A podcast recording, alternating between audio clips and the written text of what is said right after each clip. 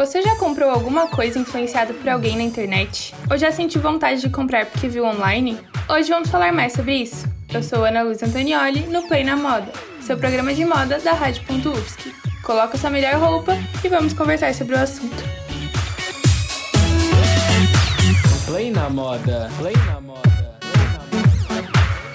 Com a globalização e o número crescente de usuários da internet, falar sobre moda e tendências passou a fazer parte do vocabulário de muitas pessoas. O que antes era papel apenas das grandes grifes, passou a ser comentado por centenas de pessoas em seus blogs, canais no YouTube, perfis no Instagram e outras plataformas online.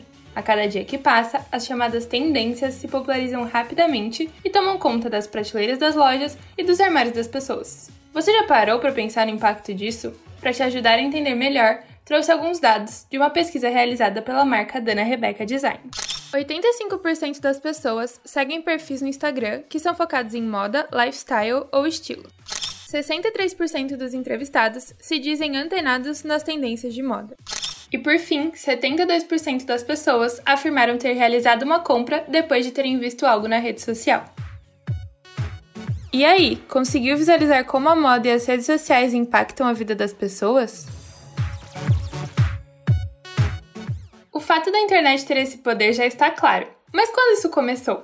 Para falar sobre, trouxe a blogueira e influenciadora digital Luísa Ferreira, mais conhecida como Chata de Galocha. Com mais de 10 anos de carreira na internet, Luísa conta que ter blogueiras nas primeiras filas de desfiles importantes foi um turning point no mundo da moda. No desfile, né, a primeira fila, a fila A, é a fila do status, é a fila das celebridades, das grandes editoras, e colocar blogueiras ali realmente disse muito na época, né, alguns anos atrás. Tendo acompanhado inúmeras semanas de moda, como a de São Paulo, Nova York e Londres, Luísa acrescenta. O que a galera que está indo para o desfile está usando é tão mais importante do que a passarela em si, né?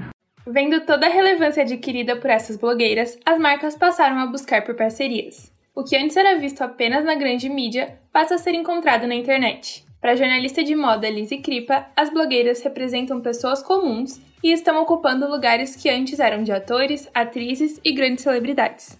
O sucesso e a audiência dessas influenciadoras elas também se dão em grande parte porque as pessoas comuns acabam se identificando com elas. Pensando nisto, a influenciadora Duda Guimarães conta sobre qual é o papel de um influencer. Nossa função real é disseminar algo, é divulgar uma marca, fazer fixar na cabeça das pessoas uma marca, um produto, é fazer ser lembrado.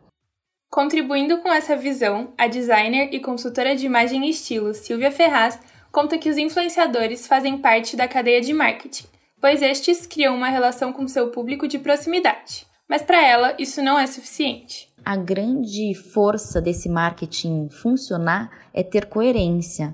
É ter coerência de uma pessoa que vai falar da sua marca e que ela realmente fale de coração, que ela realmente usufrua disso e viva essa proposta que a marca traz. Além das blogueiras e influenciadoras, a internet impacta hoje o trabalho de todo o segmento de moda. A modelo internacional Camila Chiarri conta que, mesmo modelando há anos, redes como o Instagram e o TikTok servem como um portfólio para o seu trabalho. Quem tem uma boa relação com a internet sai na frente. Hoje em dia, inclusive, muitas modelos não fazem mais parte de agência nenhuma. Elas já conseguem ter contato direto com os clientes pela internet a modelo ainda acrescenta. É importante eu usar a internet para me expor, para mostrar o que eu sei fazer, não esperar vir um trabalho legal para eu conseguir mostrar isso, sabe? Tá, mas será que a relação entre internet e moda é só vantagem? Fique ligado, pois no próximo bloco falaremos mais sobre o assunto.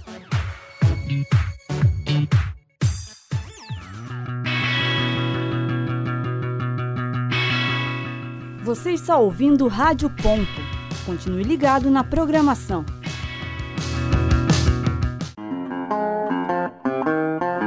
Continue ligado na programação da Rádio Ponto Um, dois, um, dois.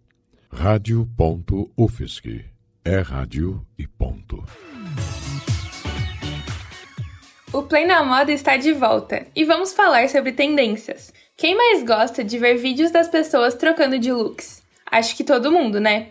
Mas você já parou para pensar no impacto que isso causa? Hoje, as coleções das marcas têm o que chamamos de tempo de um clique. Ao invés de duas coleções anuais, as marcas passaram a fazer coleções mensais e até semanais, na rapidez de um post no seu feed. Para falar sobre isso, conversei com a Natália Dutra, que trabalha com visual merchandising. Tem marcas de fast fashion que lançam coleções praticamente mensais, né? Que induz ao consumismo exagerado, que nos dá aquela sensação de por mais que a gente compre, sempre nos falta algo.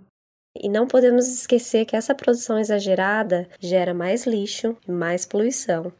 Completando a fala, Natália aponta para o fato das marcas criarem pensando na repercussão na internet, já que esta atua como uma vitrine mundial e de fácil acesso a todos. Se por um lado isso gera ainda mais lixo e poluição, por outro faz com que as marcas se preocupem com o que estão expondo nas redes. E nesse momento as empresas têm que ter uma grande responsabilidade, porque basta que um profissional que, que tenha a cara dessa empresa dê um deslize, isso também vai ficar na internet. Então as pessoas podem boicotar a empresa. Além disso, a dimensão proporcionada pela internet faz com que o acesso às tendências seja facilitado as pessoas começaram a adquirir peças que elas sempre quiseram adquirir, peças mais diferentes, por exemplo, com a maior facilidade. Então a gente consegue encontrar uma tendência é, no nossa guia, no Riachuelo, coisa que anos atrás a gente não conseguia. Mas, como falei, essa massificação não trouxe só coisas boas. Hoje em dia, vemos muitas pessoas se vestindo de forma muito parecida, perdendo sua individualidade. Pensando nisso, a consultora de imagem e estilo Adriana Rezende afirma: Eu recebo mulheres é, com amarras muito fortes em decorrência de crenças, regras, é, que acabam até sentindo amedrontadas em se permitirem coisas novas. Do ponto de vista das marcas, Lise destaca o sumiço da grife italiana Bottega Veneta, que anunciou que está em busca de um novo rumo para a marca. A nova aposta da Bottega aponta né, um descontentamento com a massificação das, das suas bolsas, dos seus acessórios nas redes sociais. Comercialmente, para algumas marcas de luxo, por exemplo, a superexposição nas redes não turbina futuramente. Muito pelo contrário, arrisca a não chegar ao seu público-alvo, né?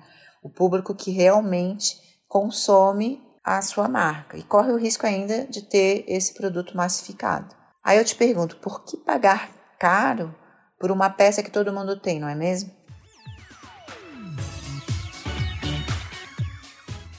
Pensando em tudo que foi falado, qual será o rumo dessa relação? Com um mundo cada vez mais tecnológico, as marcas estão investindo muito mais na internet, desde desfiles que acontecem em formatos de live até a criação de roupas digitais, como feito recentemente pela Gucci. Para Camila, é necessário que todos se atualizem sobre esse novo mercado, sobre essa nova forma de se fazer presente. Na visão da Natália, internet e moda sempre caminharam juntas e continuarão desta forma. As duas coisas sempre foram um símbolo de evolução, de globalização, então é impossível a moda não estar cada vez mais online. De uma forma ou de outra, acho que podemos concordar que a relação entre moda e internet tende a ficar cada vez mais estreita. Resta saber se isso acontecerá de uma forma positiva ou não. Por isso, deixo para vocês um questionamento. Considerando o lançamento recente de um tênis virtual pela marca italiana Gucci, quais são as suas perspectivas para o futuro? Esse programa foi produzido para a disciplina de Áudio e Radiojornalismo na Universidade Federal de Santa Catarina. Roteiro, locução e edição por Ana Luísa Antonioli. Monitor da disciplina, Matheus Thyssen. Técnica de Roque Bezerra. Orientação de Valciso Culoto.